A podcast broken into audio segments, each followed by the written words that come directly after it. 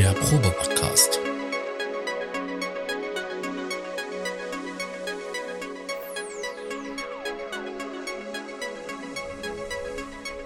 Ein Podcast beim gemütlichen Talk im Proberaum.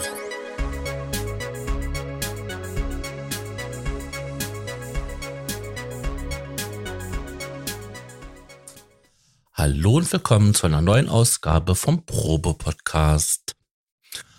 Ach, herrlich. Wir haben heute uns überlegt, dass wir so eine kleine Nachlese machen und vielleicht ein paar Ergänzungen zu der Ausgabe vom letzten Mal. Ich sage Hallo, Herr Notstrom. Moin. Hm. Wie geht's dir? Mir geht's gut. Wie geht's dir? Mir geht's auch gut. Ja, Wie heißt das so schön? Schlechten Leuten geht's immer gut. richtig. Genau. Äh, womit wir auch schon beim Thema sind. Äh, Neuigkeiten. Neuigkeiten. Okay, passt überhaupt nicht zum Thema. Ist, ist auch egal. Ich habe keine Überleitung gefunden. Ich habe gedacht, wir machen mal ein paar Musikneuigkeiten, Musiktechnik-Neuigkeiten. Da gibt's noch ein bisschen was zu erzählen. Es ist ein, gerade eine sehr große Aufregung in der, ich, ich sag mal, in der, äh, in der elektronischen Musikinstrumentenszene.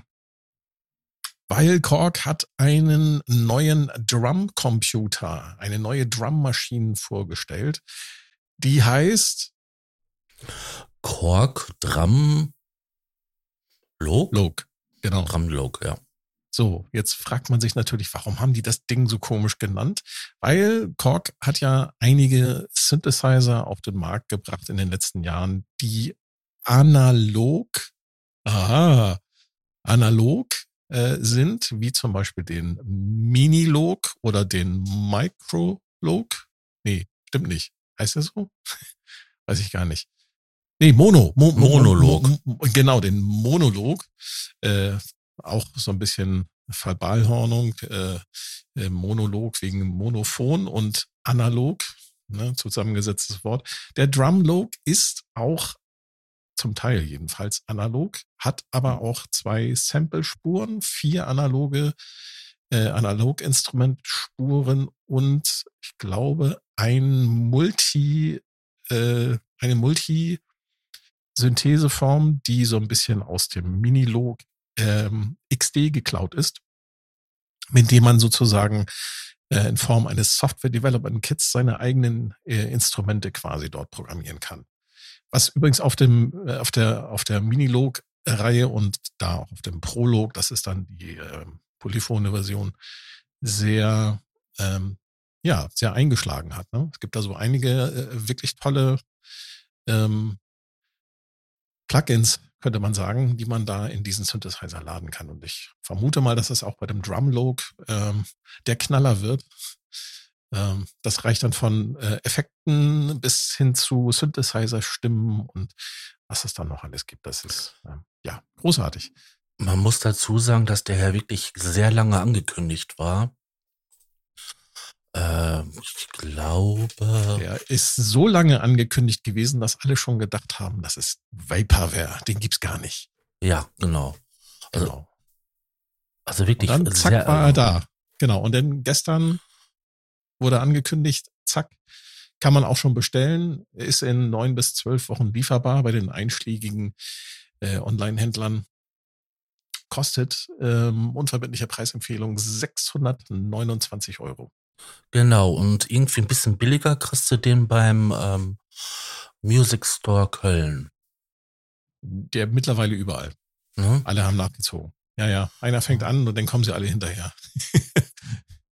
Ja, aber das Ding ist ja mehr schon ähm, eine Groovebox, ne? Also, Ja, na, naja, also, äh, also es gibt verschiedene Vergleiche, die da angestellt werden. ne? Also man kann den sicherlich vergleichen mit dem, mit so ein bisschen mit dem Elektron-Syntakt. Das ist ja auch so, so eine, so ein, so ein wie sagt man hier, so ein Analog-Drum-Computer, Schrägstrich, ähm, ja, Synthese, digitale Synthese, äh, äh, Synthesizer-Geschichte. Ist aber meiner Meinung nach, so wie ich das Gerät verstanden habe, doch tatsächlich ein bisschen mehr Drumcomputer als irgendwie Groovebox. Ja, man kann damit auch irgendwie eine Synthesizer-Stimme machen und Ähm, ist auch schon vorinstalliert von der Firma Signvibes. Die haben einen ähm, Synthesizer zur Verfügung gestellt, der heißt Nano. Das ist dann so einfach so ein Oszillator, komplette Synthesizer-Voice. Ähm, ist aber auf, über die Oberfläche nicht direkt bedienbar, sondern da muss man dann die verschiedenen Tastenkombinationen drücken, um den zu bedienen. Ähm, ja, man wird sehen, was, was die, ähm, die Künstler äh, da alles so rausholen aus diesem Instrument. Ne? Also ich ähm, geht in die Richtung von Groovebox, meiner Meinung nach mehr Drumcomputer. Ähm, Syntakt wäre für knapp 400 Euro mehr, also für 999 Euro, quasi das ähm, direkte Konkurrenz, äh, Mitbewerber. Ähm, gibt aber noch andere Geräte, ne? selbst aus Korg eigenem Hause, die ganze Volca, die ganzen Volca-Geräte. Ich denke da zum Beispiel direkt an den Korg Volca Drum. Den fand ich eigentlich damals ganz gut. Mhm. Der wäre so die, die, die, ähm, die digitale Synthese-Version, die ich als Alternative ansehen würde. Ne? Mit, mit dem ging, ging ja auch schon einiges. Oder wenn man noch einen Volker Sample dazu nimmt, dann hat man eigentlich äh, das, was der, ähm, der Drum Loke jetzt hier anbietet, hat man dann so ein bisschen auch ja, mit dem Korg Volker Drum, Korg Volker Sample, vielleicht auch noch ein Korg Volker Beat, hat man das eigentlich abgedeckt. Der hat ja auch irgendwie so eine richtige Sampling-Funktion, dass du ja auch eigene Samples ähm, aufnehmen kannst. Ja, das, das, das habe ich noch nicht so richtig verstanden. ich auch jetzt, nicht. Ob das jetzt wirklich samplen kann oder ob du die nur reinladen kannst. Das ist mir nicht so ganz klar. Der Sample-Speicher ist auch relativ begrenzt. Das sind nur 32 Megabyte. Mhm. Und ein Sample darf nicht länger als vier Sekunden sein. Ja, und da habe ich mir so überlegt gehabt in der heutigen Zeit. Ich meine, okay, es geht hauptsächlich um Drum Sound. Sie sind ja wirklich nicht ähm, lang. Genau. Das sind ja mal sehr kurze Signale, aber 32 Megabyte ist echt wenig. Ja, und man, äh, die, es gibt zwar, das ist, das fand ich so das Fantastische bei diesem Release, dass wirklich auf einen Schlag irgendwie gefühlte 150 Synfluencer auf YouTube da ja. ihre Berichte released haben. Das war gigantisch, was Korg da aufgefahren hat. Es waren irgendwie 25 Berichte alle auf einen Schlag. Jeder irgendwie hat es ein bisschen anders gemacht. Das fand ich eigentlich ganz charmant. Von ganz schlecht bis ähm, wirklich mhm. toll ausgearbeitet mit allen Details. Ähm, und auch die unterschiedlichen ähm, Klangbeispiele, wie die, wie die unterschiedlichen YouTuber da an, an, dieses Gerät rangegangen ja. das fand ich, fand ich auch sehr interessant. Interessant waren auch die Kommentare, ne? Also. Ja, sowas lese ich gar nicht mehr. Das äh, ist ja die, immer dasselbe bei jedem Instrument. Die Kommentare bei denen, ähm, die Leute, die es getestet haben. Also, der eine sagte, der Sound ist super, der andere sagte, ja, eher dünn und ja, die Snare, die Snare taugt nichts und bla, genau. bla, bla. Ja, das, ich finde, das muss man, äh, das, also ich ignoriere es immer und ich äh, mache mir dann mein eigenes Bild. Ne? Und also der Grundsound, glaube ich, ist schon, was so gesagt wurde, ist, dass das so ein bisschen pappig ist. Ähm, fand ich jetzt auch, geht so ein bisschen in die Richtung, aber ich finde das auch gar nicht so verkehrt. Ne? Ist dann vielleicht auch ein bisschen, was heißt ein bisschen, ist dann halt in, äh, auch ähm, äh, auch für andere Genres als nur Techno geeignet. Ne? Das finde ich eigentlich immer ganz charmant an. Richtig. Und man sollte auch sagen, dass ähm, man oft in den Beispielen ähm, Sounds gehört hat ohne viele Effekte. Und ich glaube, wir sind alle so dermaßen irgendwie ähm, super aufgeblasene, krasse ähm, Digital- oder Analog-Drums gewöhnt. Dass man halt auf ein pures Signal schon eher regiert, oh, klingt ja ein bisschen dünn, ein bisschen pappig. Ja, an, anstatt einfach mal zu auch dann tatsächlich, wie du schon sagst, zu realisieren, dass das, was man so in einem, im Radio hört, äh, oder auch bei vielen Geräten mittlerweile aus den Lautsprechern kommt, dass das natürlich auch dann auch nochmal hinterher mit irgendwelchen Effekten zugeballert wird. Ne? Mhm. Und wenn es nur ein Kompressor ist, der da irgendwie mitläuft. Ja, da kommt ja jetzt so ein kleines bisschen so Tricksen aus dem Studioalltag. Es werden Drum-Sounds gelayert. Man schachtelt und schichtet mehrere Drums übereinander, um ja, das, das gesamte. Prinzip genau. fetter zu machen. Und wenn ich dann nur einen, ja, selbst eine richtig reine analoge Stimme habe, dann ist das nur eine Drum, die da getriggert wird. Ja, das, das, da ist, Genau. Das ist zum Beispiel bei, bei diesem Drumlog ist das Besondere, die haben, da haben sich die Korg-Ingenieure, die haben sich da wirklich was äh, Cooles überlegt. Die haben nämlich bei der Kick kann man einen Transienten-Sample, der auswählbar ist. Ich weiß jetzt nicht, wie viele das sind, die man sich da aussuchen kann. Das werden schon etliche sein. Äh, und kann den quasi zu seiner analogen Kick dazu mischen. Genau, Das um ist halt. ziemlich genial, äh, um da eine richtig coole Kicks auch für sich zu bauen. Ne? Mhm. Ich glaube, damit kann man viel Spaß haben. Magst Ähm, du erklären, was ein Trans, Trans, Ähm, kann man übersetzen mit Obertöne. mhm. Aber ich glaube, das reicht nicht als Erklärung, oder? Oder hast du dann eine bessere Erklärung? ähm, das ist ein bisschen mehr als das. Das hat ja auch was damit zu tun, wie so ein Signal einschwingt und ausschwingt, so. Also, die Transzendenten. Das ist, das ist so, das ist so ein einfaches Wort, aber das ist ein bisschen mehr. Äh, Also die, die Wikipedia-Erklärung, die, äh, die würde mir jetzt auch nicht helfen, aber im Zusammenhang mit einer Drummaschine wäre ein Transient. Ähm,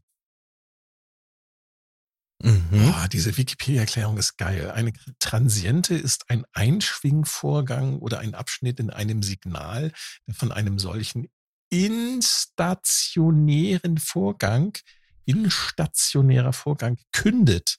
Siehe auch Sprung- und Impulsantwort.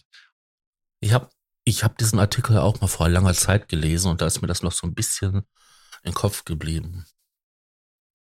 Also, Also, wenn ich eine Kickdrum habe, dann habe ich ganz am Anfang einen kurzen Impuls, wo die Kick sozusagen ansteigt. Ja, bevor es dann so richtig so, genau. ne, so ausklingt, könnte man sagen. Und diesen kurzen Anstieg, diese, wie das hier in der Erklärung steht, diese Einschwingphase, die kann mit einem Sample belegt werden, dass da zusätzliche Obertöne entstehen. Und da gibt es sehr unterschiedliche Modelle. Das kann man bei dem äh, YouTuber Oscillator Sync äh, sehr gut hören. Da hat das da vorgeführt. Und ähm, ja, es kann, kling- ich fand es sehr, sehr interessant, was da, was da für Ergebnisse herausgekommen sind. Also das hat mir ganz gut gefallen. Das habe ich bei noch keine anderen Drummaschinen so in dieser Form, wie Korg das hier gelöst hat, gesehen. Das geht wohl auch ein bisschen bei den, ähm, wie wurden die genannt? Bei den Schwedenhupen. also bei den Ah. Geräten von der Firma Electron aus Ja. Schweden. War das, du meinst die Nachfolger von der Maschinendrum und so? Ja, genau. Bei, bei, der, bei dem Syntakt zum Beispiel Ja. geht das. Ja, und ich glaube, bei den, äh, bei den kleinen Geräten von Electron, dem Model Cycles, kann man das, glaube ich, auch machen. Ob es bei dem Model Samples geht, das weiß ich nicht. Das ist ja auch ein Drummy mit äh, Sample-basierter Drummy. Da bin ich mir nicht so sicher, ob man da irgendwas macht. Auf jeden Fall sehr Ähm, interessantes Gerät. Ja, auf jeden Fall. Ich finde es sehr spannend. Schauen wir mal. Und ein guter Preis. Genau. Ja, Mhm. Die zweite Neuigkeit, die mir in den letzten, ich sag mal, in den letzten Tagen aufgefallen ist, wir hatten ja das Thema vor einigen Folgen äh, Grooveboxen. Und da hatte ich ja unfairerweise versprochen, dass ich nochmal etwas über die äh, australische Groovebox äh, von der Firma Syntstrom Deluge erzähle. Äh, Habe ich dann nicht gemacht. Das ist irgendwie im Laufe der Diskussion untergegangen. Das macht aber nichts.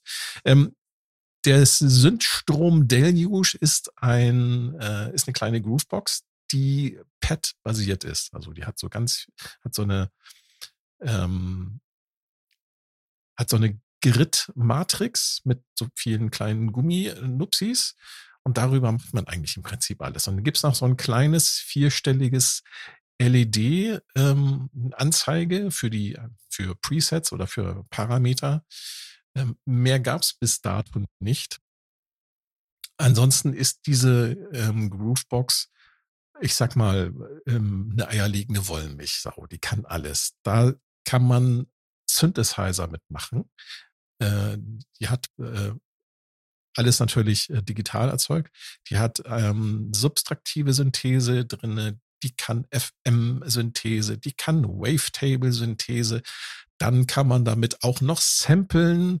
Du kannst den als Looper benutzen. Du kannst von der SD-Karte, von der Micro-SD-Karte, die man da reinstecken kann, kannst du Samples streamen. Du kannst auf die. Karte streamen. Also du kannst richtig das quasi als Multitracker benutzen. Äh, du hast ein Effektgerät drinne. Ähm, ähm, ich habe bestimmt noch irgendwas vergessen. Also das Ding kann kann wirklich. Ach so, MIDI-Sequencer natürlich.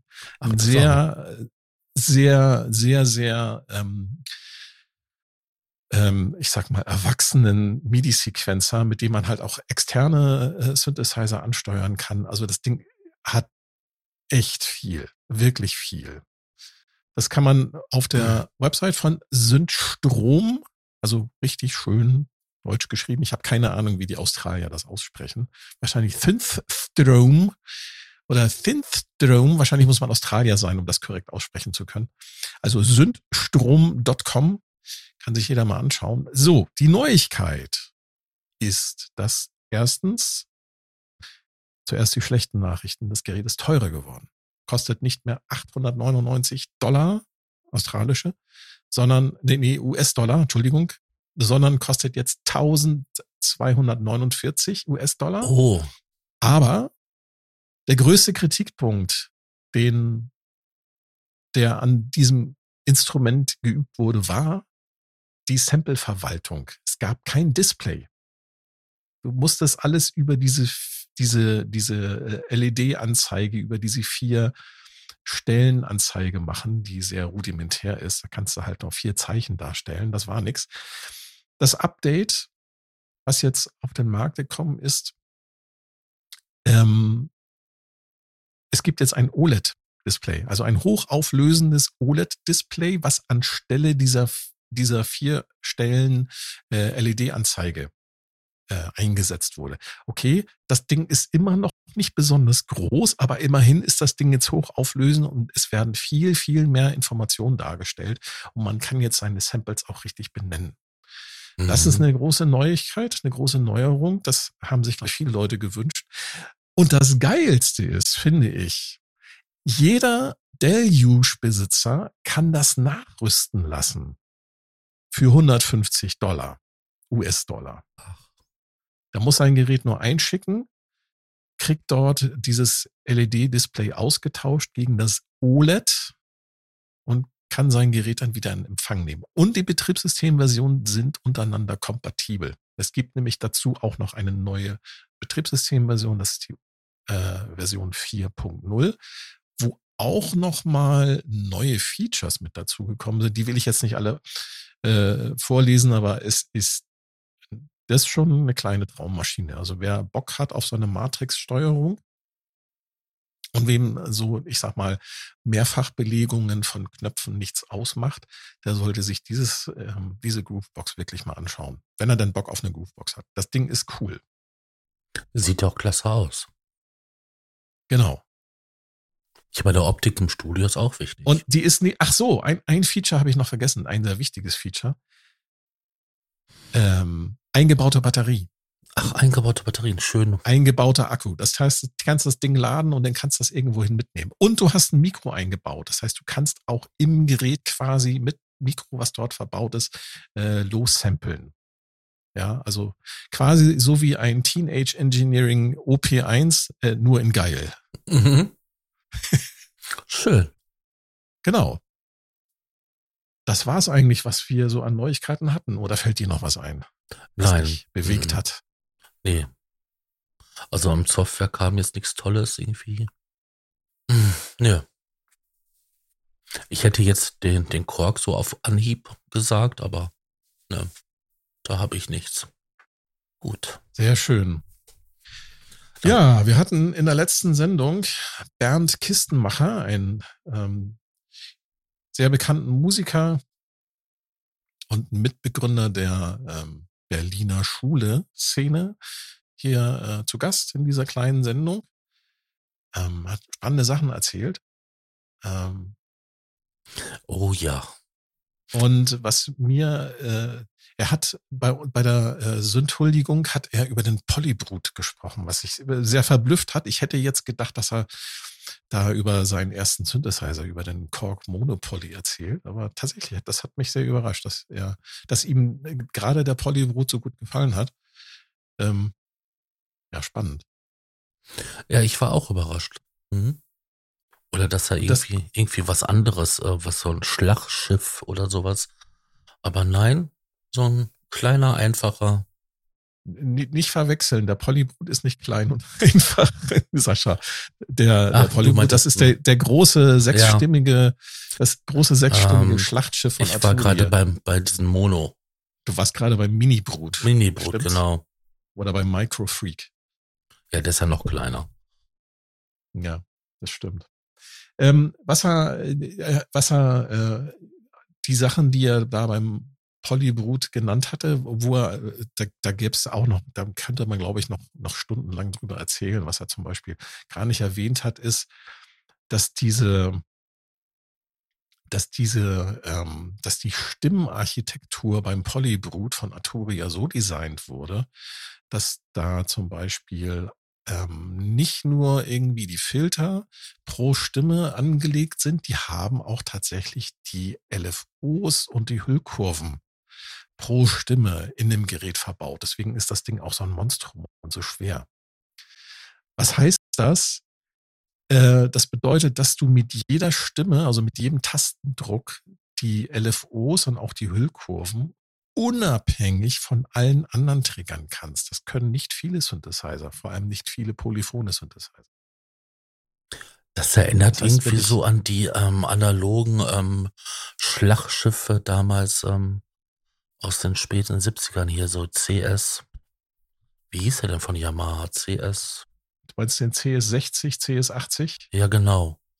Die ja, hatten, die konnten das auch, ja. Die hatten ja auch richtig Steckkarten drinne wo dann halt äh, für jede Stimme eine Steckkarte drin war, wo die komplette Schaltung drauf war. Das genau so ist der Polybrut auch aufgebaut. Ich habe das ähm, ja, nur, nur im Polybrut ist halt alles SMD drinne und in den anderen war ja noch alles dicke, fette Kondensatoren. Ja, ja, aber es, es, es gibt auf, ich, nicht auf Gearspace, wie, wie heißt der? Egal. Ich habe auf irgendeiner italienischen Website für Synthesizer habe ich ähm, Bilder gefunden da hat jemand den Polybrut aufgemacht, hat da mal das Innere fotografiert. Und du hast tatsächlich für jede Stimme eine eigene handflächengroße Platine, die picke, packe vollgepackt ist mit Bauteilen.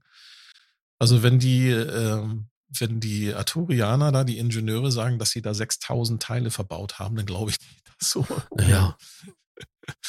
Das ist, sieht äh, gigantisch aus. Und jetzt weiß man auch, warum, der, warum das Synthesizer 20 Kilo wiegt. Äh, 23 Kilo, Entschuldigung.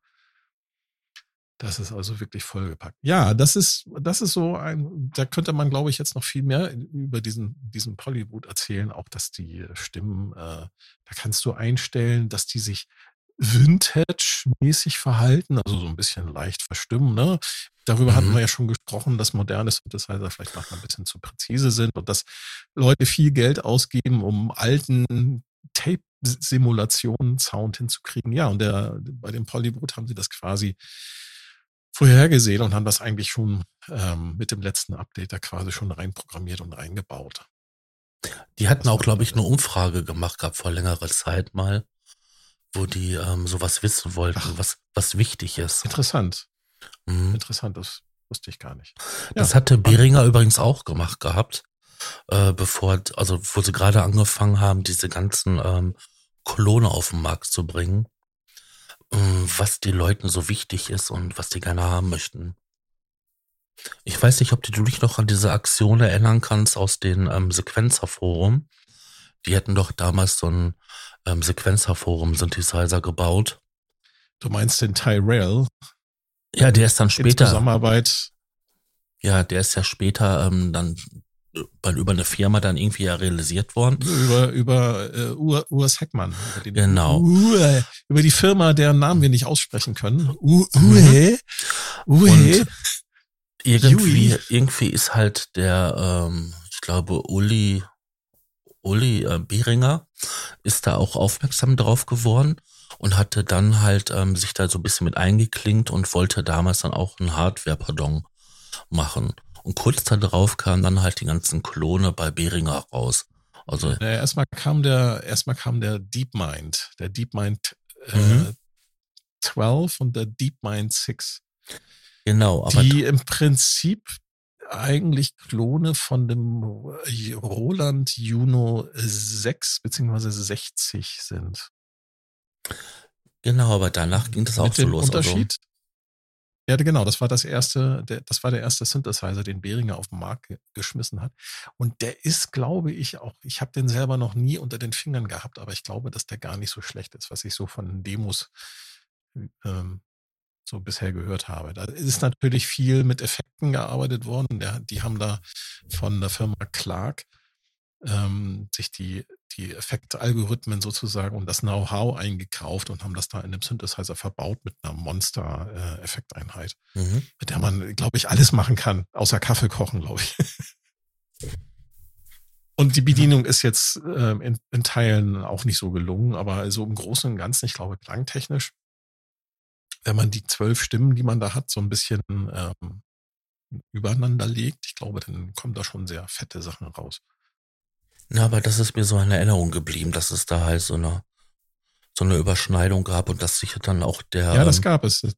Das, das ist aber, das ist aber nicht, ist aber, äh, da, da liegen dann doch noch, glaube ich, noch ein paar Monate dazwischen. Ne? Mhm. Aber ich kann mich noch dran erinnern, dass das dann halt in den ähm, Forum damals diskutiert wurde, ähm, dass da Behringer große Interesse dran hatte, auch an die Ja. Ergebnisse der Umfrage, die dort stattgefunden hatte, ähm, was ein wichtig wäre für so einen analogen Synthesizer. Ich, ja, genau. Ja, Mhm. ja das ist, äh, Behringer ist auch nochmal eine eigene Sendung wert. Da kann man, glaube ich, auch nochmal viel und auch viel kontrovers drüber diskutieren. Hast du einen Behringer Synthesizer oder einen Arturia Synthesizer? Nein, ich habe keinen, nein.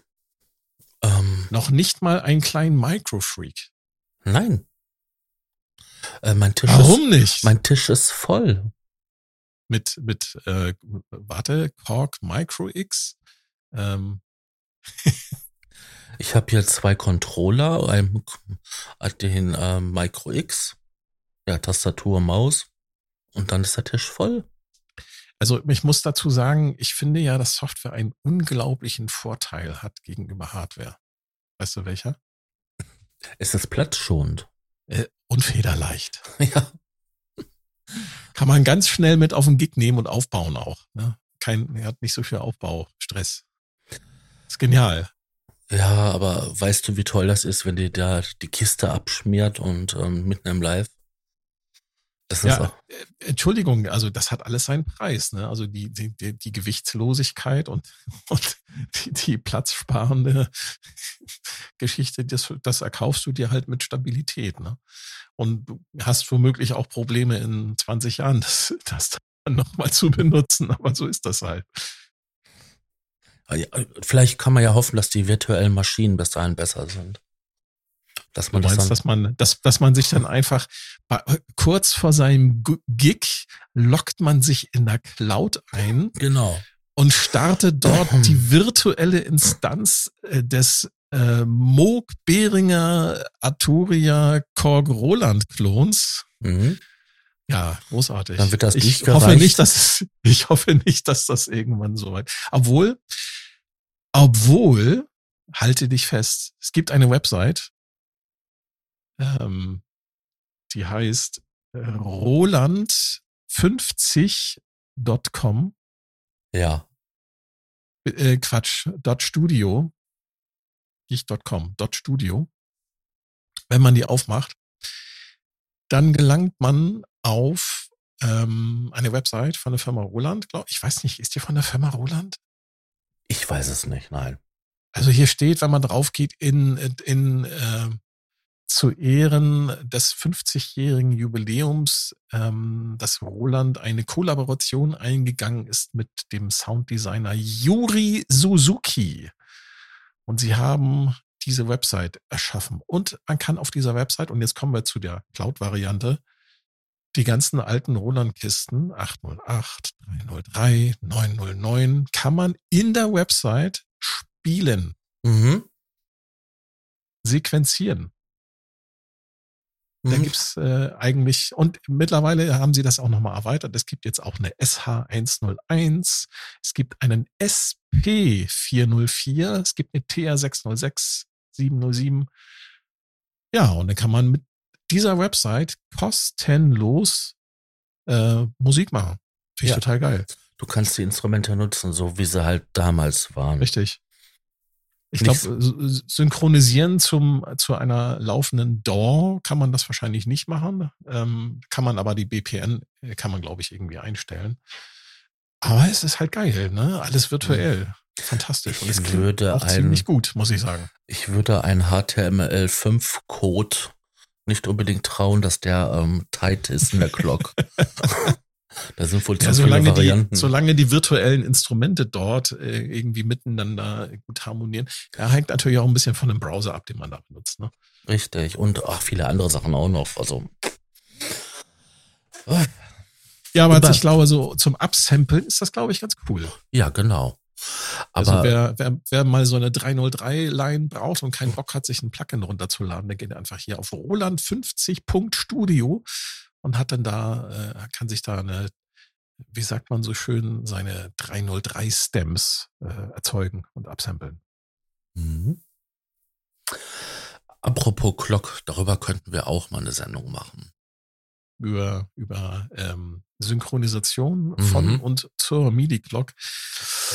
Uh, das ist ein äh, großes Thema. Ja. Das ist ein Thema, das so, das ist so um Haare raufen. Ja, das stimmt. Ja. Wir wollten noch irgendwie noch ein paar Sachen nachholen. Ähm, was war das denn? Das hatten wir doch gerade besprochen noch. Ah. Aber es war eine, eine, eine geile Vorlage, die du mir gerade geliefert hast, weil diese Roland 50 wollte ich eigentlich auch noch ansprechen, hatte ich vergessen. Fand ich nämlich auch bemerkenswert, so von wegen hier Software, läuft jetzt virtuell alles und so. Ähm, was war denn das noch? Was hatten wir gesagt? Bernd Kistenmacher haben wir drüber gesprochen, Bollywood haben wir drüber gesprochen, Neuigkeiten haben wir drüber gesprochen. Sündhuldigung. Ja, aber Du damit, wolltest ein Gerät Ja. huldigen. damit kriegen wir aber noch nicht noch 30 Minuten voll. Na klar. Erzähl mal.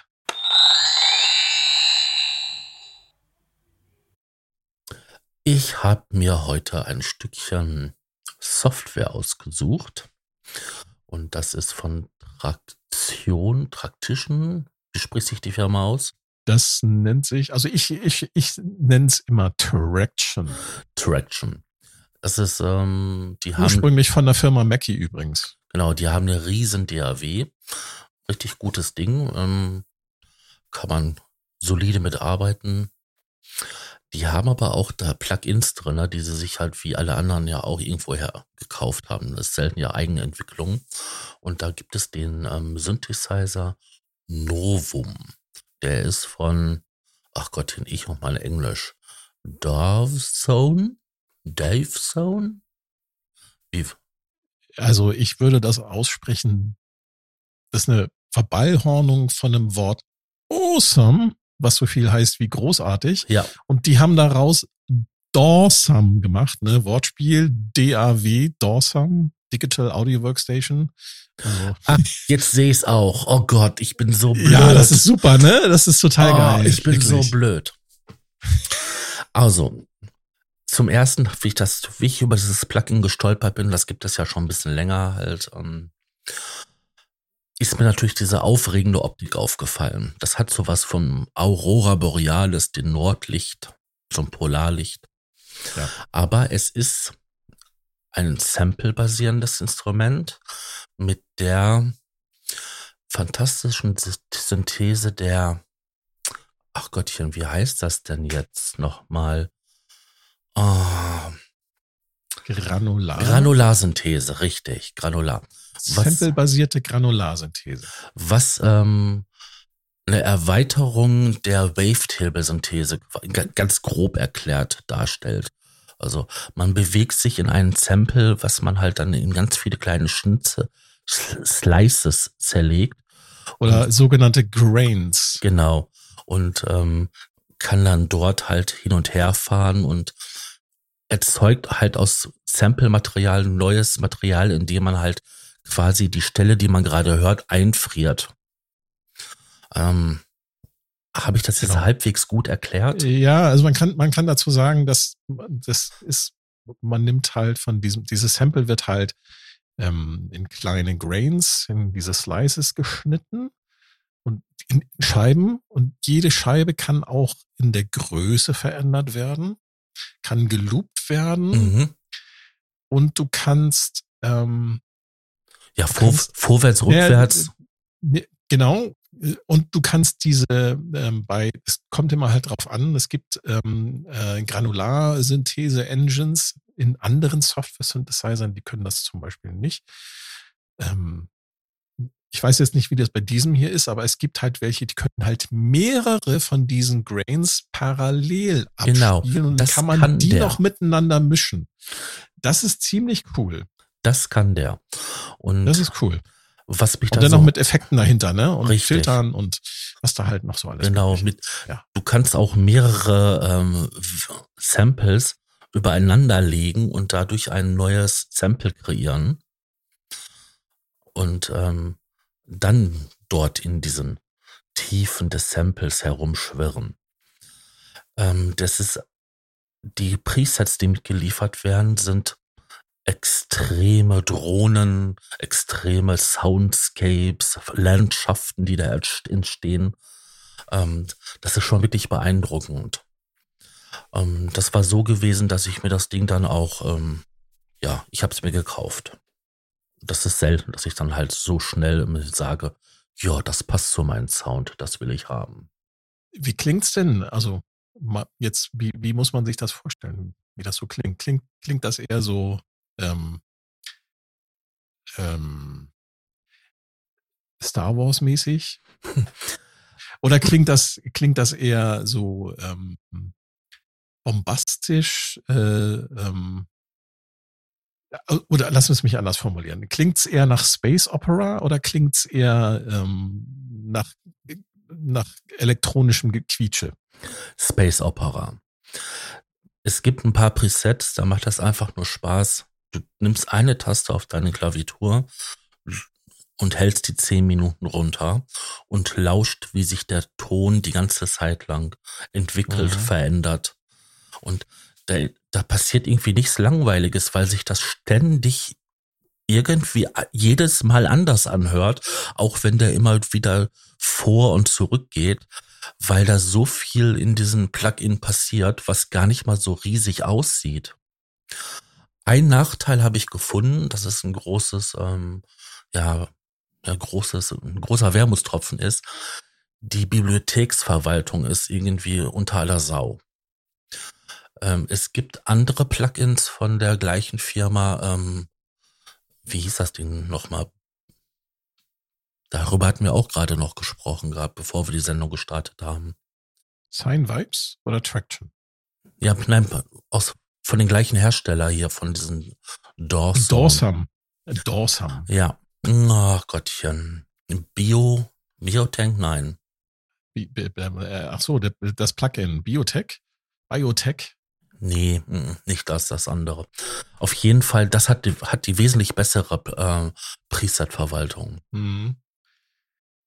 Ah, ja, und was man noch erwähnen sollte, ist, dass du kannst übrigens nicht nur Samples layern, ähm, du kannst auch ein einziges Sample in Layer aufteilen. Mhm, genau, das geht auch. Und kannst die dann miteinander mischen und da durchfahren und ja, das ist, ähm, ja, das ist schon ganz cool. Ja.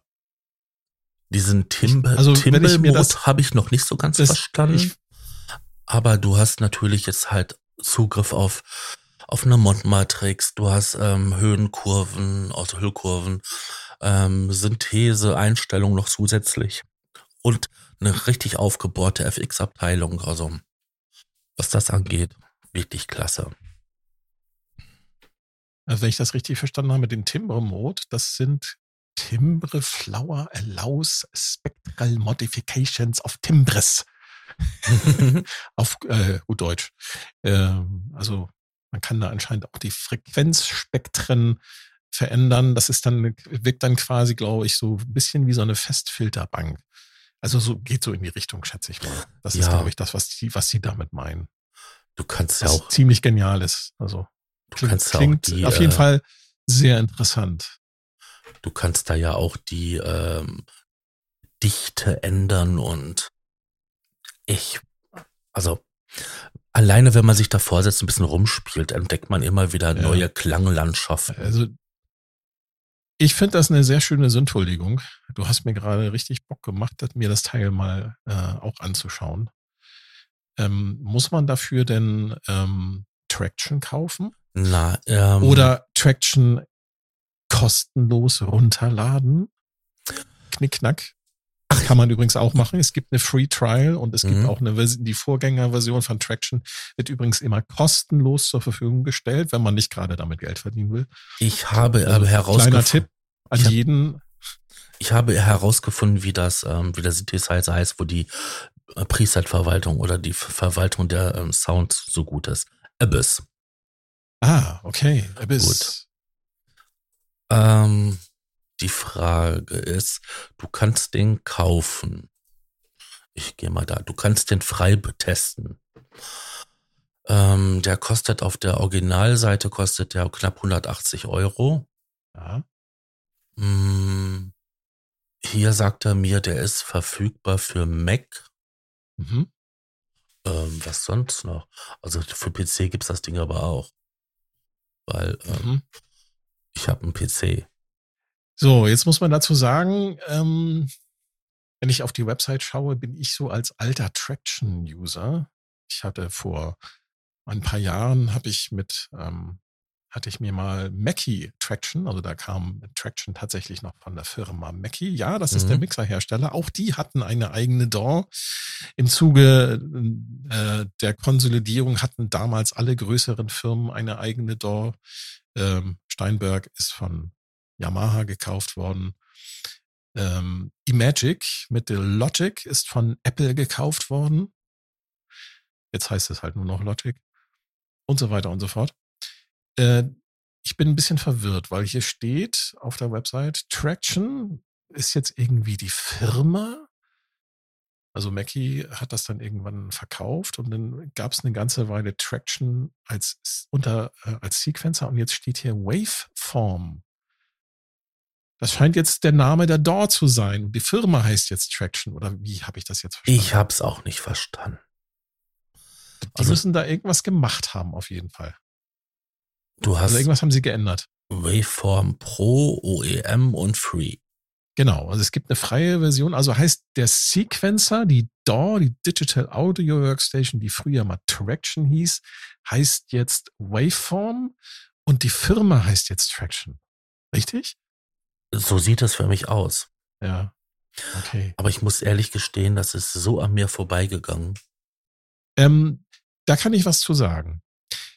Die, ähm, nennen wir sie jetzt mal beim offiziellen Namen, also Waveform, die ehemals Traction, DAW hat ähm, genau einen einzigen Bildschirm. Mehr nicht. Ja, so wie Studio bei, One. Bei, äh, Okay, das wusste ich jetzt wiederum nicht. Ich habe noch nie Studio One benutzt. Vielleicht, da können wir gleich nochmal drüber reden. Ähm, mal so ein bisschen, vielleicht machen wir so ein bisschen DAW-Vergleich. Was hättest du davon? Das können wir also, machen. Track, Traction, äh, Quatsch, Waveform als ähm, Digital Audio Workstation hat nur einen einzigen Bildschirm und du hast im Prinzip alle Funktionen auf diesem einen Bildschirm. Das fand ich damals vor 20 Jahren, als ich mit ähm, DAW wieder angefangen hatte, fand ich das eigentlich ganz angenehm. Und die haben, glaube ich, dieses Grundprinzip beibehalten. Das finde ich eigentlich ganz cool. Und du kannst auf dieser einen Bildschirmseite wirklich auch alles sehen. Ja, okay, es gibt dann mittlerweile auch so ein bisschen Menüs, die du so einklappen kannst. Ähm, kannst den Bildschirm auch so ein bisschen zurecht strukturieren. Aber im Grunde hast du alles in, der, in deiner, äh, auf einem einzigen Bildschirm in der Übersicht. Finde ich eigentlich sehr charmant. Und was ich auch sehr charmant finde, ist, dass du halt eine kostenlose Vision hast, die vollwertig ist, also nicht irgendwie beschnitten wie bei Ableton oder bei, ähm, wie heißen sie denn? Die Mitbewerber. Kannst du mir ein paar nennen? Studio One? Studio One. Logic. Ähm, ja, dann Apple. Ähm, für die ganz kleinen Geldbeutel hier von äh, Magix, Genau, Music Ma- Maker. Genau, Music Maker. Ähm, Da gibt's auch kleine Versionen, die sind aber alle, ach hier, einen haben wir vergessen aus Berlin, äh, äh, den ist, ich habe den Namen vergessen. ja, es gibt, es gibt noch, es gibt noch ein paar Stück. Bitwig, Bitwig, genau. genau, Bitwig gibt's auch noch und die haben alle auch kostenlose Versionen oder äh, kleine Versionen, die sind aber alle total beschnitten. Und hier bei dem Waveform von Traction ähm, kriegst du eine vollständige Version ohne Begrenzung und kannst sie kostenlos nutzen. Das finde ich ziemlich geil. Okay, du hast dann einige Plugins, äh, die musst du halt, wenn du die haben willst, dazu kaufen. Aber du hast halt die Möglichkeit, ähm, mit wenig Geld, ne, du musst natürlich einen Rechner haben, äh, wenn du da also Probleme gerade hast oder wie auch immer oder auch vielleicht nicht nichts ausgeben willst, einfach mal reinschnuppern willst, kannst du das wirklich nutzen, vollständig. Und das finde ich ziemlich geil. Wobei ich vorhin bei den Preisen geschaut habe, also die nackte Version in der Pro kostet irgendwie so knapp 300 Euro. Wenn du den gesamten Content, alles was es dafür von den Hause aus gibt, dazu haben möchtest, heißt ein Tausender. Hm? Ja, bist du ja normal. Das ist ja, wenn ich hier mir, wenn man sich hier ähm, die Konkurrenzprodukte anschaut, da bist du auch ja immer so, ne? In dem preislichen Rahmen, sag ich. Genau. Das sind, die normalen Preise. Wobei dann halt ähm, nur die nackte DAW mit äh, 300 Euro, das ist schon ähm, in der Ja, Pro-Version schon relativ günstig. Ja, ich finde auch. So, und wenn du, wenn du diese ganzen Plugins nicht brauchst, dann nimmst du halt die kostenlose Version und holst dir dann ganz gezielt die Plugins, die du halt haben willst. Ne? Wenn du jetzt zum Beispiel zusätzlich dann halt noch diesen Abyss oder den, ähm, äh, den jetzt vorgestellten Novum haben möchtest, dann holst du dir die Dinger. Was kostet so ein einzelner Synthesizer? Was hast du? Also der bezahlt? Novum, der Novum hat ähm, knapp 180 gekostet. So 179 irgendwie. Ja, Mhm. das ist auch ein normaler Preis für so einen Software-Synthesizer. Äh, der läuft aber auch in jeder anderen DAW, richtig? Genau.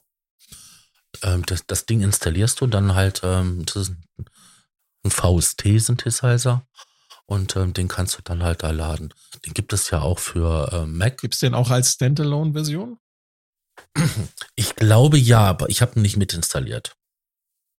Weil ich nutze eh nur in der DAW. Genau. Ähm, ich, eine Sache habe ich noch vergessen, was auch großartig ist bei Waveform. Ähm, wenn ich das richtig gesehen habe, das muss ich mal eben kurz ähm, überprüfen. Ja, es gibt auch eine Version für Linux. Ja, aber da kriegst du nicht, all, nicht alle Plugins ähm, dazu. Ja, das stimmt leider. Aber es gibt immerhin jetzt eine, noch eine DAW mehr, außer Reaper, die unter Ubuntu Linux läuft. Ja, oder auch andere Linuxer. Oder Bitwig läuft auch unter Linux. ja, oder und, anderen Linuxen, genau. mhm. ähm, Wenn wir uns so in der DAW-Landschaft äh, umschauen, du hast erwähnt ähm, Studio One. Hast du das im Einsatz? Weil ich kenne das gar nicht. Ich habe das hab Nee, mich damit auch noch nie beschäftigt. ich habe das ähm, von einem Kollegen mal leihweise bekommen, weil er ist, er ist dann halt von Cubase umgestiegen auf Studio One. Ähm, es hat wirklich interessante Ansätze, weil, wenn ich das richtig in Erinnerung habe, ist der Hauptentwickler ehemaliger Mitarbeiter von, ähm, Sta- von Steinberg, also ein Cubase-Entwickler, Mhm. der damals das Team verlassen hat, weil irgendwie äh, das auch Unstimmigkeiten gab. Mhm. Und ähm, der hat dann seine Ideen und so weiter dann da umgesetzt. Ähm, es ist wirklich viel durchdacht. Und Vieles geht einen anderen Weg wie bei Cubase. Da ist auch wesentlich mehr möglich, was so quasi so Verknüpfungen angeht, ähm, Signalsplitting und ähm, wie, wie, wie erkläre ich das denn jetzt? Ähm, das Routing bei Cubase kann schon manchmal ein bisschen anstrengend sein. Mhm. Das ist dort total einfach gelöst. Äh, Was meinst du mit Routing? Ja, wenn ich jetzt, ähm, ich habe jetzt ähm, einen Kompressor, der auch einen Sidechain-Eingang hat. Mhm. Da muss ich ja einmal unterscheiden, ob ich jetzt ein VST2 oder ein VST3 Plugin habe. Mhm. Beim VST2 ist das Krampf, den Sidechange mit zu benutzen, weil ich dann ja im Mixer extra einen Bus anlegen muss und das Signal dann von dort nach, nach dorthin, also von den Ausgang in den Eingang von den ähm, Kompressor reinschicke, in den mhm. Sidechain-Eingang. Ähm, das hast du ja bei, bei VST3 eleganter, weil dann hast du ja nur den Eingang und du kannst dir den, den Eingang bei einem anderen als Ausgang einfach aus, auswählen und dann zack geht das da automatisch rein. Mhm. Ähm, ist immer ein bisschen fummelig, funktioniert mal, funktioniert mal nicht so gut, je nachdem, wie die Programmierer gearbeitet haben. Du hast das bei Studio One, ist das quasi so, du hast virtuelle Kabel und dann steckst du die um und dann läuft das. Ach, also wie bei hier, wie heißt denn, wie bei Reason von Propellerheads. Ja, so ähnlich, ne? Ah, okay. Und ähm, ich war echt fasziniert davon, dass man die Sachen, die schon seit Ewigkeiten immer bei Cubase angemeckert und ange, angekreidet wurden, ähm, man da quasi konsequent beachtet hat. Also mhm. wenn man im Forum bei äh, Cubase ähm, unterwegs ist, ähm, sieht man immer wieder, dass immer wieder die gleichen Fragen gestellt werden. Ja. Könnt ihr mal das machen, könnt ihr das machen, könnt ihr ja, mal das genau. machen? Ja. Und irgendwie passiert das nie. So, jetzt sehe ich gerade. Und das, was noch das Besondere ist, es findet quasi alles nur auf einem ähm, Bildschirm statt. Es gibt nicht halt so eine, dass man das Fenster und hier und da ein Fenster oder man braucht mindestens äh, drei Monitore. Also wie bei Traction, wie bei Traction Waveform, alles, alles auf einem Fenster. Ja, das mhm. ist schon mal ganz gut. Ich sehe gerade auf der Seite von Presonus, das ist der Hersteller von Studio One, ähm, dass man mit Studio One aber nicht nur klassische, äh, nee, nicht Quatsch, was erzähle ich da? Nicht klassische, sondern äh, man kann dann nicht nur diese typischen äh, DAW-Sequencer-Geschichten mit visualisiertem Audio und dann vielleicht noch ein bisschen MIDI auf einer Piano-Roll ähm, sich zurecht ruckeln kann. Das Ding kann auch ganze Partituren, also richtige, echte mhm. Noten darstellen. Ja, einmal das und zum anderen. Das kann auch nicht jede DAW, muss man auch mal dazu sagen. Du kannst ohne Probleme auch ähm, diese, ähm, wie heißt das denn? Ähm, wenn ich jetzt halt eine andere Skala habe, Skala. Du kannst ohne Probleme so, so die Skala wechseln und du hast dann Assistenten, die dich dabei unterstützen, dass du da halt die mhm. richtigen Noten triffst. Ähm, das hast du bei anderen ja auch nicht so. Ja. Das stimmt. Die haben ja erstmal vor ein das paar Jahren. So, das stimmt, das ist nicht so ohne weiteres möglich. Da muss man denn entweder, ne, wie bei Ableton Live, muss man da irgendwelche Plugins bemühen aus der Max for Life Library. Ähm, das ist auch nicht so. Das musste bei möglich, Cubase ja. auch, weil die haben ja erst ja. vor ein paar Jahren geschafft gehabt, dort den Akkord, die Akkordspur einzuführen, ähm, wo du dann solche Sachen ähm, festlegen kannst. Jetzt kann ich auch verstehen, warum viele Künstler ähm, mit unterschiedlichen DAWs arbeiten, weil es da halt unterschiedliche, äh, bei ihren Projekten unterschiedliche Anforderungen gibt, die jede DAW halt so ein bisschen anders löst. Ne? Genau. Ja, Sascha. Also ich muss, sagen, ja, ich muss sagen, ich fand das Studio One extrem sexy. Aber du benutzt es trotzdem jetzt nicht, sondern machst weiter Cubase. Ja, weil ich ähm, und mein Gehirn irgendwie ähm, auf Cubase sind.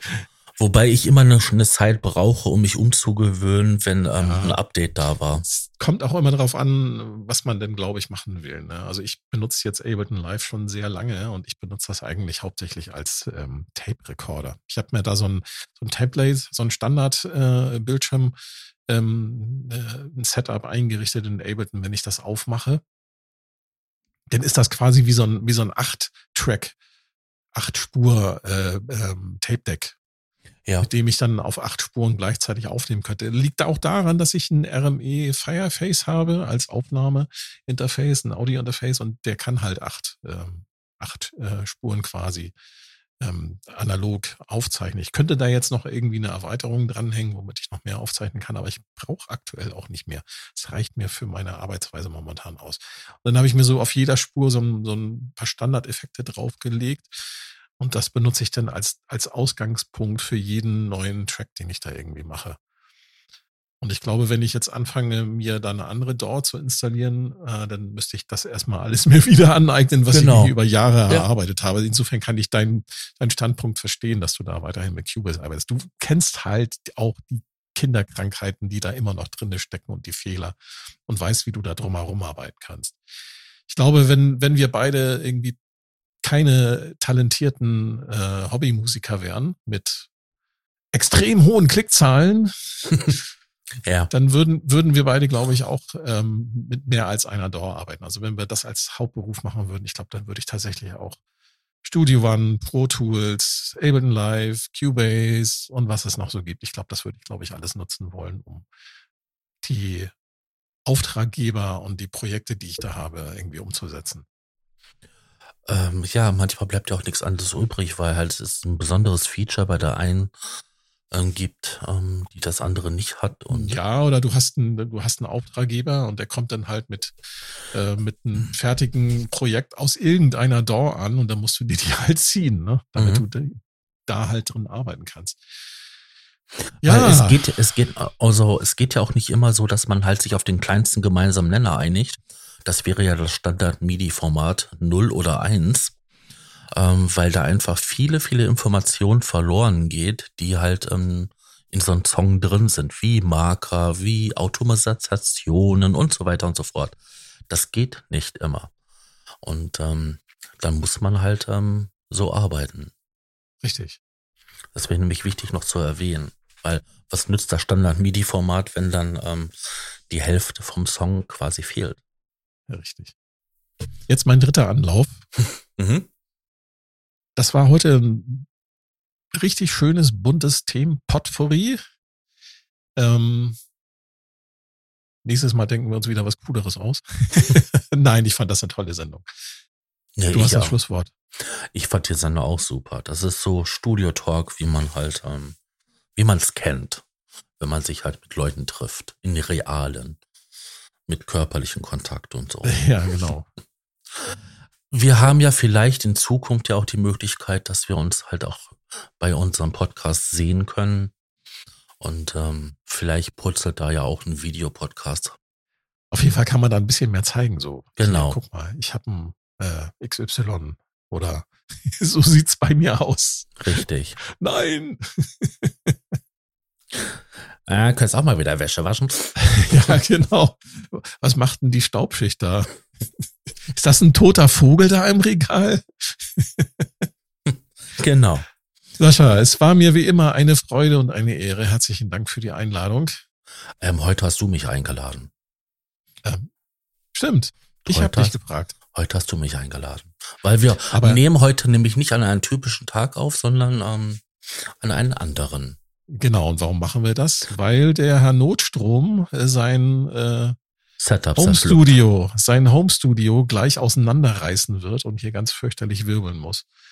Sonst kriegt er Ärger mit seiner besseren Hälfte. Also Bohrmaschine und Stichsäge schon parat. Äh, Brauche ich hoffentlich nicht. Brauchst du immer. Obwohl, es, es sind Ikea-Möbel. Mal schauen wir mal. Das brauchst du immer. Ein Mann hat immer eine Stichsäge Hab und ich im einen Keller. Akkuschrauber. Er ist im Keller. Hol ich gleich hoch und dann geht's los. Hast du nie Tooltime gesehen? Doch, natürlich. Siehst du. Okay, Tim. Wie hieß denn noch, noch mal der große Bärtige? Ich habe keine Ach, Ahnung. egal. Ich kann mich nur an Wilson erinnern. Ja, das ist doch, glaube ich. Ach so, Wilson, genau. Der Nachbar. Den man immer nur mit, den Augen sieht. Genau. Also, Aber das ist ja heutzutage der Normalzustand. So kennt man ja mittlerweile nur noch alle Menschen.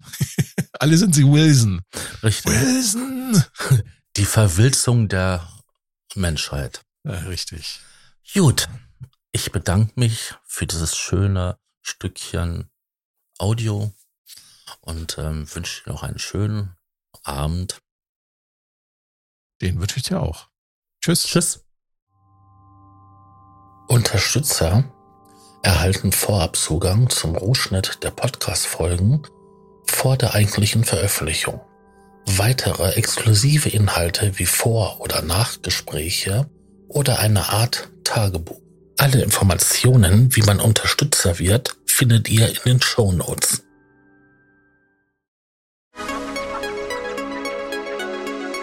Der Probe-Podcast.